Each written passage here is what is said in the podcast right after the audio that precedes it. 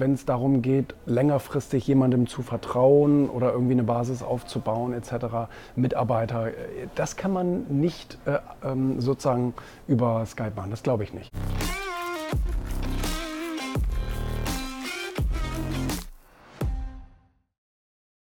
Veranstaltungen werden nie sterben. Ich glaube das, glaub das nicht. Also was ich glaube, ist, dass eben viele Informationsaustausche und so weiter per Internet und Skype und wie es alles heißt, Zoom gemacht werden. Und äh, telefonieren geht auch. Ich telefoniere wahnsinnig viel. Und ich muss auch nicht irgendwie, um irgendwie, keine Ahnung, einen Standarddeal irgendwo abzuschließen, muss ich auch nicht hinfahren. Das kann man per Telefon alles machen oder sogar per E-Mail. Aber ich glaube, wo es eben gerade so, wenn es darum geht, längerfristig jemandem zu vertrauen oder irgendwie eine Basis aufzubauen etc., Mitarbeiter, äh, das kann man nicht äh, ähm, sozusagen über Skype machen. Das glaube ich nicht, weil weil das sogenannte Bauchgefühl dabei fehlt. Und das Bauchgefühl wird ja durch Energieaustausch ähm, sozusagen er, erschaffen.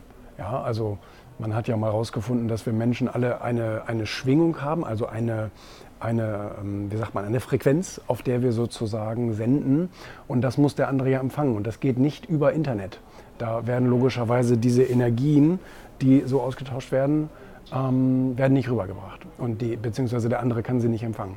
Und ähm, deswegen glaube ich, dass auch so Seminare und, und all solche Sachen, ich glaube, das wird nie so ganz aussterben weil es da eben gar nicht nur darum geht, Informationen auszutauschen. Das kannst du dir auch in irgendeinem YouTube-Video angucken, sondern es geht manchmal ja auch darum, eben Impulse auszulösen oder ein Vertrauen aufzubauen etc. Und das geht maximal gut, wenn man mit anderen Menschen zusammenkommt. Das ist so.